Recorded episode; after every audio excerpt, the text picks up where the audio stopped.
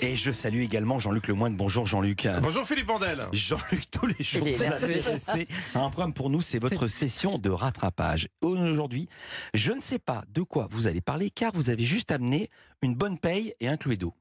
Oui Philippe, j'ai amené des jeux de société pour qu'on passe un beau moment. On va arrêter de faire semblant, c'est la fin de saison. La concurrence est en vacances depuis la semaine dernière. Ouais.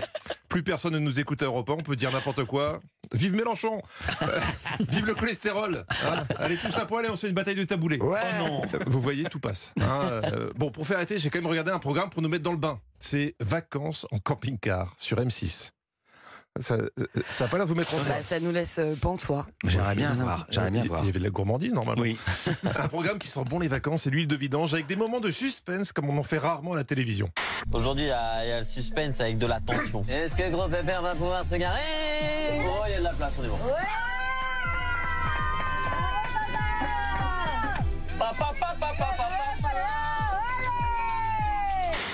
Oui, oui, oui. Une arrivée en camping-car, ça se fait comme un atterrissage réussi en, en plein orage ou une victoire d'un Français au premier tour à Roland Garros.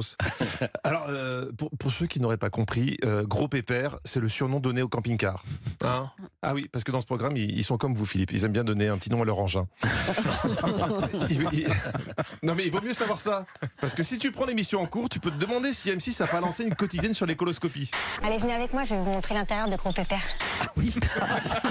Moi, perso, j'ai pas envie de voir l'intérieur de Gros Pépère. Et C'est pas facile à trouver le bon petit nom. grâce à leur camping-car, qui fait désormais intégralement partie de la famille et qu'ils ont surnommé Bébé. Voilà, du coup, leur dernier bébé, ils l'ont appelé camping-car. Et il y a une autre famille qui a un petit surnom bien trouvé. biscotte est posée. Et là, voilà, on peut enfin, entre guillemets, euh, prendre conscience de ce qui nous entoure. C'est juste magnifique. On est entouré de, de, de sapins. On a euh, donc une magnifique vue sur le Mont Pourri. Le Mont Pourri. Oui, aller au Mont Pourri avec biscotte, on dirait quand même un résumé de film pour adultes. Euh, Alors, euh, il faut savoir que les, les programmes sur les camping-cars, hein, vous êtes dans les médias, vous. hein. Oui, un peu. Ça C'est la grosse hype en ce moment à la télé. hein. On a eu plein de reportages dans les JT, on a eu la folie du camping-car sur C8. Je pense qu'on aura bientôt l'amour est dans le camping-car à propos du bois de Boulogne. On, on- on va se le dire franchement, aujourd'hui à 50 ans, si t'as pas un camping-car, c'est que t'as raté ta vie. Eh. Et la voix off, on fait pas des caisses pour essayer de nous convaincre.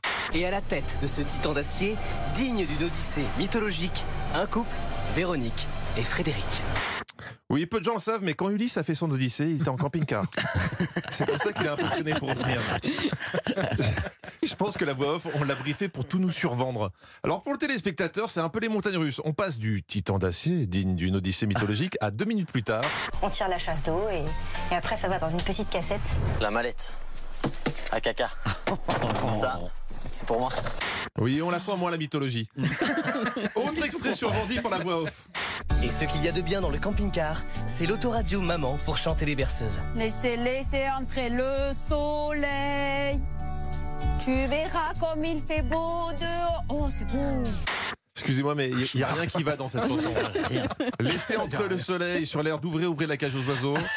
Euh, Moi, on me chante ça, je reste les yeux ouverts jusqu'au petit matin où j'ouvre la porte et je me jette sur la bande d'arrêt d'urgence. Mais bon, le camping-car, c'est avant tout une philosophie. Un art de vivre le voyage avec rien derrière et tout devant, ou plutôt tout dedans. Philippe, ils vous ont volé votre devise de vacances. c'est exactement ce que vous aimez dire à vos voisins quand vous restez en slip sur votre terrasse. Bon, si la voix off a tendance à transformer la réalité, les participants, eux, ont plus de mal à mentir.